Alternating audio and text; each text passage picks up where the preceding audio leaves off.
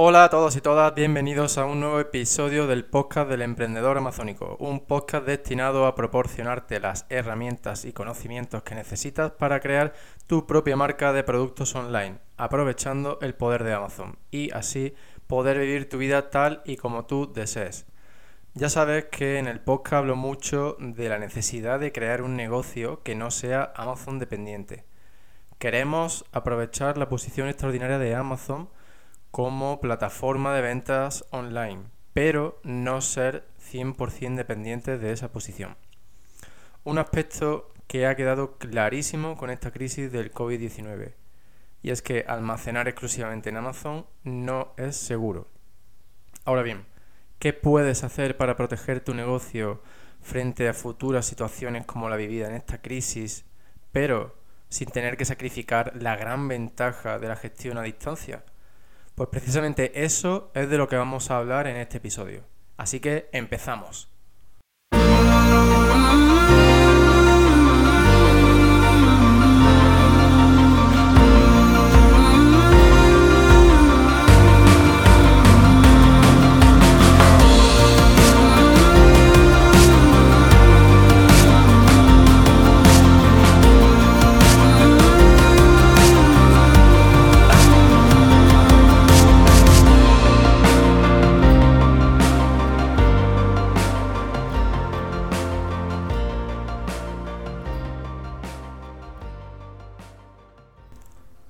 Por si eres nuevo en el podcast, mi nombre es Rafa Torrecillas y déjame decirte que estoy encantado de darte la bienvenida.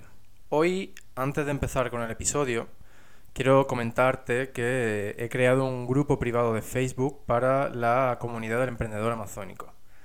El objetivo de este grupo es que podamos disponer de una plataforma en la que eh, intercambiar información de una forma más fluida.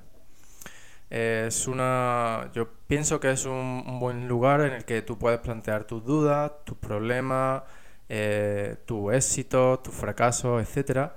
Y pues que el resto de miembros de la comunidad, yo incluido, pues te podamos ayudar, pues, o valorar o animarte, o lo que sea. Y, y es un sitio en el que pues, puedes encontrar todo esto en español y de forma gratuita. Eso sí, para unirte al grupo de Facebook primero tienes que formar parte eh, de la comunidad del emprendedor amazónico. ¿Cómo puedes hacer esto? Pues solo tienes que ir a la web del emprendedor amazónico e introducir tus datos en el formulario que hay al final de la página principal. Y una vez que te hayas unido a la comunidad, pues solo tienes que solicitar acceso al grupo de Facebook y estaré encantado de aceptarte. ¿Por qué tanta historia así para unirte al grupo de Facebook? Bueno, pues puede que te lo imagines, ¿no? Si pertenece a otro grupo en Facebook o en otras eh, redes sociales, pues ya sabes que el tema este de los spammers es bastante molesto y entonces pues intento ponérselo un poco más difícil a toda esta gente y a estos bots que pues no, no nos aportan nada al resto de miembros. Y bueno, pues espero que con este paso extra y este filtro humano poder mantener esa, ese grupo libre de mensajes no deseados. Por lo que, bueno, espero verte pronto haciendo preguntas en el grupo o compartiendo todos tus éxitos. Bueno, teniendo en cuenta la situación actual, pues creo que, que viene bastante bien que tengamos una nueva entrega de la sección que hay de nuevo Jeff.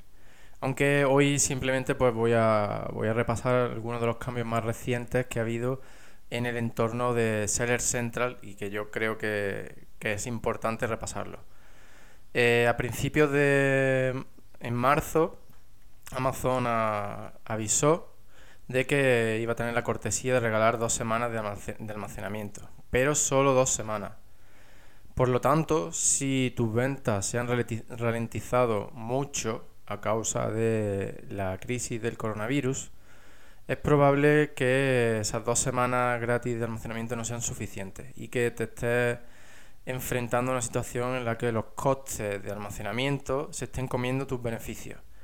Si esto no es así, genial, pero yo te recomiendo que revises tus costes para que realmente conozcas si estás en esa situación o no.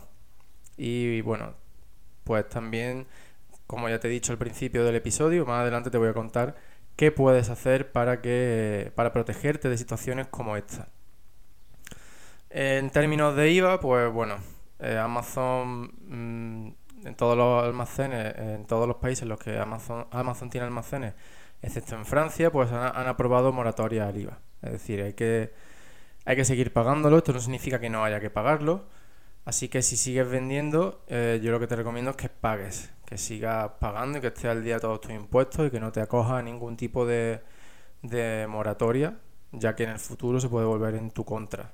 Mm, porque si llega el momento de, pagar y justo en ese momento pues tienes otro tipo de problemas, gastos, etcétera, pues la situación se puede volver más peliaguda de lo que en un principio podría haberlo sido. Así que te recomiendo que si vendes, que pagues, que no cojas préstamos ni, ni moratorias ni nada pensando en el por si acaso. Sigue haciendo crecer tu negocio y céntrate en eso. Claro que también es muy importante que lleves muy bien tus costes, que sepas exactamente cuáles son tus márgenes, porque si no te puede llevar sorpresas muy desagradables. En este sentido, deberías actualizar tus cálculos de costes teniendo en cuenta los cambios que hubo, el, que entraron en vigor el 1 de abril, tanto para las, eh, las tarifas por logística de Amazon, las tarifas de FBA, como para, por las comisiones. Hubo cambios en algunas comisiones, eh, aunque solo para determinadas categorías. Estas, las categorías que se vieron afectadas son las de ropa, calzado y bolso, aparatos de cuidado personal, informática y accesorios de electrónica. El resto de categorías mantienen, mantienen la comisión mm, que tenían previamente. En la web del emprendedor amazónico, para la página de este episodio, el episodio número 35, te dejo el enlace eh, a la página de Seller Central en la que tienes toda esta información para que compruebes todos los detalles. Y bueno, ya por último, el otro cambio del que quiero hablarte, que ya te he comentado, es el de los cambios en las tarifas de FBA. Y es que todos los tamaños y pesos se han visto afectados por este cambio, que este cambio ha sido un aumento de las, de las tarifas por logística de Amazon. Y así que nuevamente eh, te recomiendo que actualices tu hoja de costes con estos cambios. En la web del, del episodio número 35 también te he dejado el enlace a Seller Central en el que tienes todos los detalles. Y hay una página en la que puedes comparar las tarifas antes y después del 1 de abril. Así pues puedes ver cuánto exactamente ha sido ese aumento de la tarifa y por supuesto actualiza tus tablas de costes para por si a lo mejor tienes que hacer algún tipo de cambio en el precio de venta, etcétera. Bien, y con esto sí ya terminamos la sección de qué hay de nuevo Jeff de hoy. Y ahora pues vamos a seguir hablando sobre el almacenamiento y en concreto qué puedes hacer para protegerte del hecho de almacenar únicamente en los centros logísticos de Amazon. Por si no lo sabía o si aún puedes estar en una fase en la que estás buscando productos, etcétera, desde finales de marzo, eh, Amazon inició restricciones en los envíos de productos a sus almacenes, prácticamente en la totalidad de sus mercados. Entonces, lo que hicieron, y que aún pues, sigue estando en vigor en algunos, en algunos mercados, fue impedir la creación de nuevos planes de envío, o lo que se conoce como los shipping plans, eh, para determinados productos. Los únicos productos que se han podido reabastecer en todo momento son productos médicos, de higiene personal, alimentos, productos básicos del hogar y similares. Te cuento esto también pues por si tú quieres tenerlo en cuenta de cara al futuro, por si viene algún tipo de rebrote del coronavirus, etcétera, nos vemos en una situación similar a la de ahora, en la, en la que Amazon pues restrinja qué productos se pueden enviar. Pues bueno, tal vez te interese o tal vez quieras investigar estos productos que siempre se han podido enviar durante estos meses de crisis y que probablemente siempre sean admitidos en los almacenes de, Amazon. Te lo dejo ahí como idea por si tú quieres seguir investigando esto. Y bueno, pues desde hace aproximadamente un mes, desde principios de abril, Amazon ha ido ampliando la lista de productos que se podían reabastecer, pero ha sido algo de forma individual. Eh, producto a producto, es decir, ASIN por ASIN. No ya dentro de categoría, ni subcategoría, ni nada, sino, como ya te digo, producto a producto.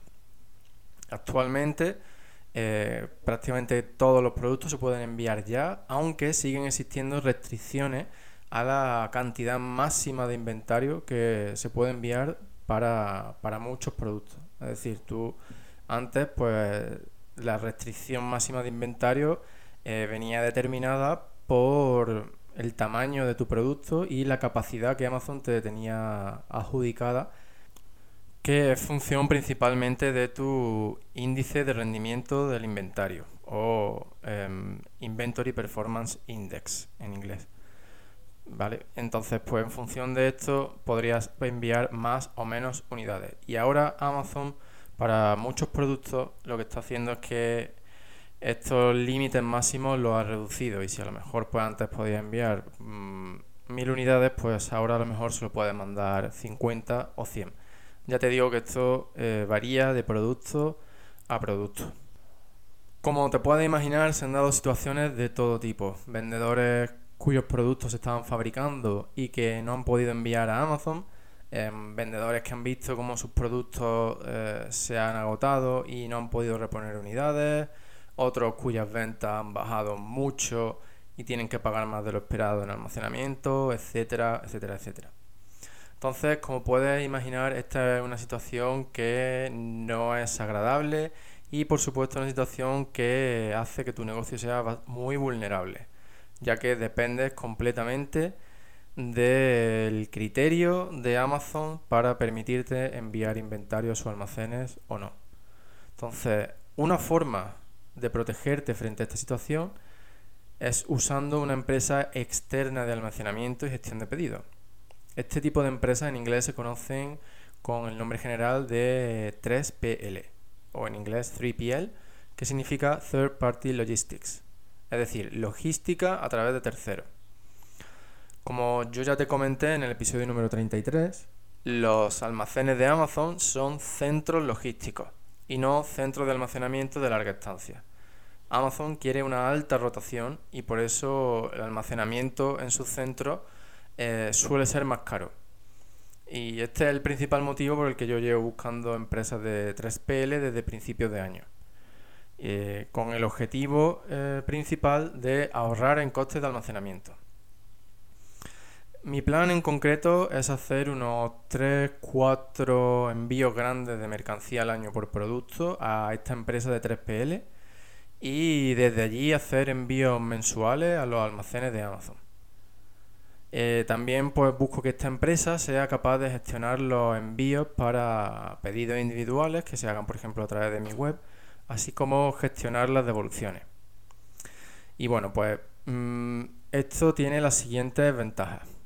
De forma, de forma general podríamos decir que el almacenamiento mensual es más barato que en Amazon y entonces pues esto hace que, ahorres en este coste de almacenamiento y esto repercute en un aumento del beneficio por unidad.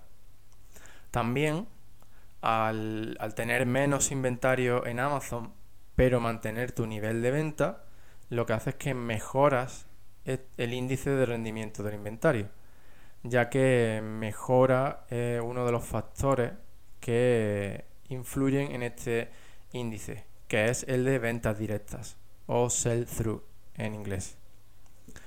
Entonces, como puedes ver, estas son tan solo dos ventajas, pero dos ventajas que tienen que pueden tener un gran impacto y que eh, te puedes beneficiar de ellas tanto en una situación normal como en una de crisis. Otra, otra ventaja que tiene eh, usar a estas empresas de 3PL es que puedes eh, usarlas para gestionar los pedidos que obtengas a través de tu web. Aunque esto también lo puedes hacer a través de Amazon, eh, es probable que este servicio de 3PL sea más barato. Es algo que tienes que, mirar bien porque, por ejemplo, en Estados Unidos, pues Amazon adaptó sus precios eh, para el multichannel fulfillment, que es la versión de Amazon esta del 3PL, y pues se hicieron bastante más competitivos. Pero como te digo, es algo que tienes que comprobar eh, para tus productos específicamente. Ahora bien, ¿qué ventajas tiene eh, este tipo de gestión a través del 3PL en una época de crisis como la actual con el coronavirus? Pues lo bueno que tiene esto es que tú puedes crear una oferta FBM paralela a tu oferta FBA y enviar los pedidos a tus clientes desde el almacén externo. Ahora bien, ¿qué significa esto de oferta FBM y oferta FBA? Vale, pues el primero, por si no lo sabes, lo que significa es Fulfilled by Merchant, FBM. Y esto lo que significa es que el vendedor se encarga del envío del producto y todo lo relacionado con, con la logística de este, incluida la gestión de las devoluciones. Y FBA lo que significa es que Amazon se encarga de todo eso. Ahora bien, quiero que, quede claro que el caso de FBM no significa que tú desde tu casa tengas que enviar los paquetes, sino que tú eres el responsable, pero que tú pues, puedes contratar a un tercero que lo haga por ti. De ahí el nombre que tienen estas empresas de 3PL. Entonces, eh, en este caso, tú lo único que tendrías que hacer es crear un segundo listing, copia del listing de FBA. Solo que este segundo listing, esta copia, sería de tipo FBM. Además de crear este segundo listing, tienes que indicar cuáles son tus tarifas de envío, tu tiempo de preparación y tu tiempo de envío. Y esto último, lo, es decir, indicar cuáles son tus tarifas de envío, el tiempo de preparación y el tiempo de envío, lo haces a través del apartado de configuración en configuración de envíos. Eh, y bueno, pues de esta forma Tú puedes seguir vendiendo tus productos a través de Amazon, incluso si Amazon no te permite enviar unidades a sus almacenes. Esto, como estás viendo, es muy interesante y muy determinante en el hecho de que no seas dependiente del criterio de Amazon para que puedas o no enviar productos a sus almacenes. Y además, como puedes ver, esto no solo aplica em, para una situación de crisis, sino que es algo de lo que te puedes beneficiar. Por ejemplo, cuando tú envías tus productos a Amazon, eh, tienen un tiempo de, proceso de ese nuevo envío, que a lo mejor pues son dos días, que pueden ser dos semanas. Entonces, durante ese tiempo de procesamiento de tu envío, de la, llegada al almacén de Amazon, tú no tienes por qué dejar de vender, ¿sabes? Si en caso de que no tenga inventario en Amazon, tú puedes seguir vendiendo a través de tu oferta de, de FBM. Entonces, en definitiva, eh, esta es una forma muy eh, interesante para eh, evitar esa dependencia de Amazon en cuanto al almacenamiento y la gestión de envío. También es importante que, mm, que no pierda de vista que este tema de la gestión a través de un tercero, además de la gestión de FBA, pues es un proceso más, ¿no? Es una pieza más en tu sistema y que es probable que ahora mismo pues no estés preparado o no solo que no estés preparado, sino que no sea el momento correcto. Es decir, pues es probable que tú ahora mismo pues todavía estés eh, aprendiendo cómo funciona este modelo de negocio y por lo tanto pues no sea el momento ideal para ti, salvo que las restricciones de Amazon pues te hayan machacado y no tengas más remedio que hacer un giro, un cambio de rumbo y adaptarte a esa nueva situación y tener que aprender más de lo que estaba eh, dispuesto o de lo que había esperado mm, tener que aprender al principio, ¿no? Y bueno, pues como todo, pues requiere de una adaptación, pero sí es cierto que una vez superada esa adaptación, tu negocio será mucho más fuerte y tendrá mejores márgenes. Incluso en el caso de que tus márgenes no cambien, eh, tu negocio será más robusto, ya que no va a depender de que Amazon te deje enviar unidades a sus centros logísticos. Y bueno, antes también quiero comentarte, es decir, antes de, terminar, quiero que quede otra cosa clara respecto a estas empresas de 3PL. Eh, como recordarás, ya te dije que tus proveedores de productos eh, son tus socios realmente. Tú tienes que considerarlo a ellos como tus socios de negocio porque el, el éxito de tu empresa depende en un porcentaje muy alto de cómo trabajen tus proveedores. Pues bien, lo mismo sucede con la empresa de 3PL. Em, si la empresa de 3PL no gestiona correctamente tu envío, eh, pues tu empresa va a sufrir mucho, tu inventario no se va a mover de la manera correcta, eh, va a haber retrasos y todo eso implica eh, pues pérdidas de, dinero, pérdidas, pérdidas de ranking, etcétera. Por lo tanto, es muy importante que elijas correctamente quién va a ser tu socio, es decir, qué empresa de 3PL va a ser tu socio, porque lo que no quieres es eh, aliarte, asociarte con alguien que te, que te va a producir más problemas de los que tienes actualmente. Por supuesto, nadie es infalible y nadie te puede garantizar que nunca va a haber problemas y además que eso es algo que yo pienso que ya deberías tener claro a estas alturas, ¿no? Crea un negocio y tu trabajo principal eh, implica resolver problemas. Pero bueno, sí que hay varias cosas que puedes hacer eh, para, digamos, aumentar las probabilidades de que eliges un buen socio de 3PL. ¿No? Entonces, paso a contártela. Puedes, en primer lugar, puedes aprovechar la situación actual con el COVID-19 y comprobar si esas empresas que tú estás investigando, esas empresas de 3PL, tienen algún tipo de plan de contingencia frente al coronavirus, o si lo han tenido, o si lo tienen ahora mismo en desarrollo. Y esto pues lo puedes comprobar en sus propias webs o si no ves ninguna información les puedes enviar un email. También que no te extrañes si descubres que muchos 3PL han cerrado, es decir, puede que encuentres las webs aún en Google, pero cuando entres pues veas que no, que no te contestan a los correos o que tienen algún tipo de mensaje de que debido a la crisis actual pues han cerrado. Y bueno, o puede que incluso descubras que no tienen ningún plan de contingencia. Entonces, está claro, ¿no? los mejores son los que sí tienen algún plan de contingencia y por lo tanto están mm, sobreviviendo a esta crisis. Otra cosa que puedes hacer, si algo que no te corre prisa, espérate a que pase el temporal, porque aquellos eh, socios mm, buenos, aquellas buenas empresas de 3PL, van a ser aquellas que sobrevivan a, a este periodo. Por lo tanto, pues si no te corre prisa, también puedes esperarte a que las cosas vuelvan un poco a su cauce.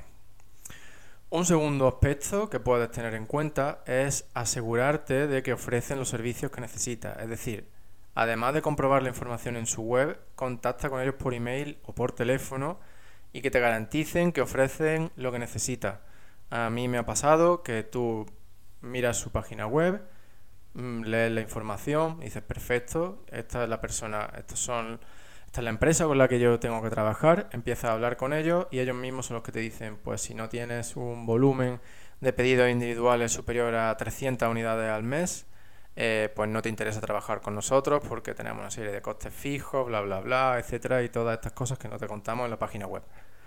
Por lo tanto, ya te digo, no te fíes única y exclusivamente de lo que veas en la página web. Pienso que no cuentan todo porque es un mercado muy competitivo y no quieren dar la información así de una manera tan abierta. Así que ponte en contacto con ellos y listo. Un tercer punto muy importante, busca las opiniones de otros vendedores. Si no puedes encontrarlas, pues eh, pregúntale a los de la empresa si pueden darte referencias de otros vendedores de Amazon que usen sus servicios. ¿Por qué vendedores de Amazon? Porque lo que queremos es ver si otras personas que tienen las mismas necesidades que nosotros están contentos con los servicios que esa empresa les está prestando. A nosotros no nos interesa saber que hay otros clientes que venden en e-commerce o, algo así y que están contentos, porque lo que queremos es mm, que, se, que sean capaces de satisfacer nuestras necesidades concretas, que son los envíos a Amazon, y, el fulfillment para los pedidos individuales que tengamos, si es tu caso. Pero sobre todo muy importante es el trabajo con Amazon. Otro aspecto importante, pregúntales si puede organizar recogidas de inventario en su almacén usando los proveedores adheridos a Amazon, como UPS, DHL, etc. ¿Por qué? Pues porque este servicio eh, adherido a Amazon suele ser mucho más barato y mucho más rápido. las entregas de inventario en los almacenes de Amazon a través de este servicio de proveedores eh, como preautorizados es mucho más rápido porque tienen prioridad. Ellos eh, descargan a través de canales preferentes y ya te digo, los envíos son mucho más rápidos y además mucho más baratos. Así que si tu posible proveedor trabaja con ellos, mejor que mejor. Otro aspecto a tener en cuenta es si es qué proveedores de envíos usan ellos. Es decir, qué empresa de envío es, es, la que trabaja con la empresa de 3PL. Algunas veces pues serán ellos mismos y otras veces pues puede que no. Pero sobre todo es importante que te asegures de que esa empresa que se encarga de los envíos tenga experiencia en el reparto a los centros logísticos de Amazon y que, y que sea un, proveedor autorizado por Amazon. Esto es muy importante porque si no eh, te van a bombardear a preguntas que tú vas a tener que resolver, que probablemente tú no sepas porque esto eh, se gestiona a través de otra plataforma de Amazon, son otros canales que no son los de Seller Central, etcétera, etcétera. Así que, mm, salvo que sean hiper baratos, no te recomiendo ni que te lo plantees. Así que asegúrate de que la empresa que vaya a encargarse de los envíos tenga experiencia y esté autorizada por Amazon. Y ya por último, pues lo típico, ¿no? Eh, si contestan rápido a tus correos o a tus llamadas, si tienen un trato cordial, etcétera. Esto es fundamental al principio, porque si desde el principio, es decir, cuando tú les estás llevando la posibilidad eh, de hacer negocios contigo, ellos no son cordiales, no contestan de una manera eh, correcta y a tiempo, o a lo mejor simplemente pues te insisten siempre en llamarte y a ti te gusta tratar estos temas por email. Es muy importante que todo esto lo tengas eh, claro antes de firmar con ellos, porque si desde el principio no te gustan, luego cuando vienen los problemas, eh, todo es mucho peor. Te, van te contestarán eh, con más retraso o con menos interés, etcétera. Así que que haya feeling desde el principio. Bueno, pues estas son algunas de las cosas que puedes preguntar para y que puedes investigar de manera individual para aumentar las probabilidades de que eliges a un buen socio 3PL que se encargue de la logística de tu inventario de forma paralela o complementaria a la de Amazon FBA. Y bueno, eh, creo que ya después de todo esto eh, verás que es muy posible crear un negocio que no sea Amazon dependiente en cuanto al tema de la logística de tu inventario, pero, pero muy importante, sin renunciar a las ventajas de la gestión a distancia. Es decir, sin tocar el inventario tú mismo. Eh, incluso es probable que aumenten tus beneficios.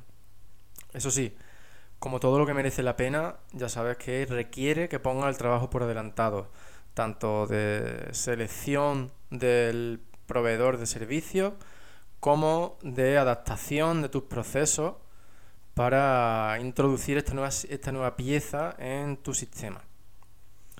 Pero ya te digo, es muy importante porque sobre todo hace que tu negocio no sea dependiente de los deseos de Amazon, que siempre pues obviamente van a pensar en lo mejor para ellos. Y bueno, pues con esto terminamos el episodio de hoy. Muchísimas gracias de nuevo por dedicarme tu tiempo. Si tienes cualquier duda sobre empresas 3PL, cómo incluirlas en, tu, en tus procesos o cualquier otro aspecto de la creación de tu negocio online, pues solo tienes que enviármela a rafa.elemprendedoramazónico.com o puedes eh, preguntármela a través del grupo privado de Facebook. Y bueno, antes de marcharme, quiero recordarte que si te unes a, esta, a la comunidad del emprendedor amazónico a través de la web, obtendrás acceso a todo el material adicional que he creado hasta ahora y además al que voy a seguir creando. Por ejemplo, podrás descargarte una checklist con los diferentes pasos que debes seguir para crear tu propia marca online usando Amazon, así como una plantilla en español y en inglés para que empieces a contactar a proveedores y otra para que puedas crear tu propia email sequence. Esta última basado en la misma que yo uso para, mi marca. Y bueno, pues como ya te dije al principio, al unirte a la comunidad del emprendedor amazónico, pues también tienes opción de unirte al grupo privado de Facebook. Ya sabes, solo tienes que ir a la web del emprendedor amazónico en www.elemprendedoramazónico.com y unirte a la comunidad a través de la barra que hay al pie de la página. Muchas gracias de nuevo por estar ahí un día más. Y finalmente recuerda, no dejes de soñar pero no pares de actuar. Ponte en marcha y empieza a crear la vida de tus sueños. Nos vemos en el próximo episodio. Que tengas un gran día y un fuerte abrazo.